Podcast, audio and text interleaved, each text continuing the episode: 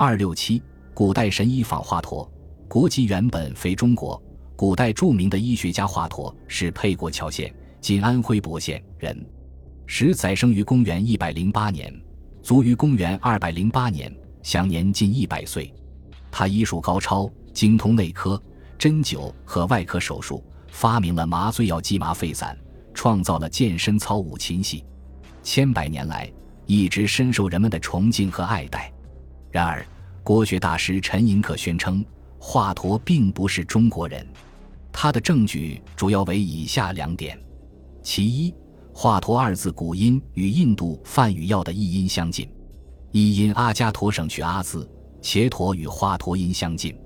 华佗的本名为夫尔菲陀，当时民间把华佗比附印度神话故事，因称他为华佗，是以药神视之。当时印度神话在民间传播。其实，华佗的真名应该叫元化和夫。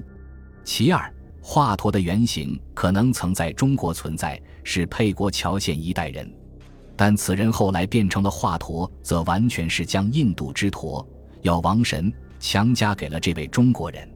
日本学者松木明之则认为，华佗二字是波斯文的谐音，其含义为主或神，所以华佗不是人名，而是主君、阁下、先生的意思。引申到华佗的职业应是精于医术的先生之意，同时他指出，波斯今伊朗国人经丝绸之路而东渐，华佗即经此路而游学徐土，今徐州得波斯人。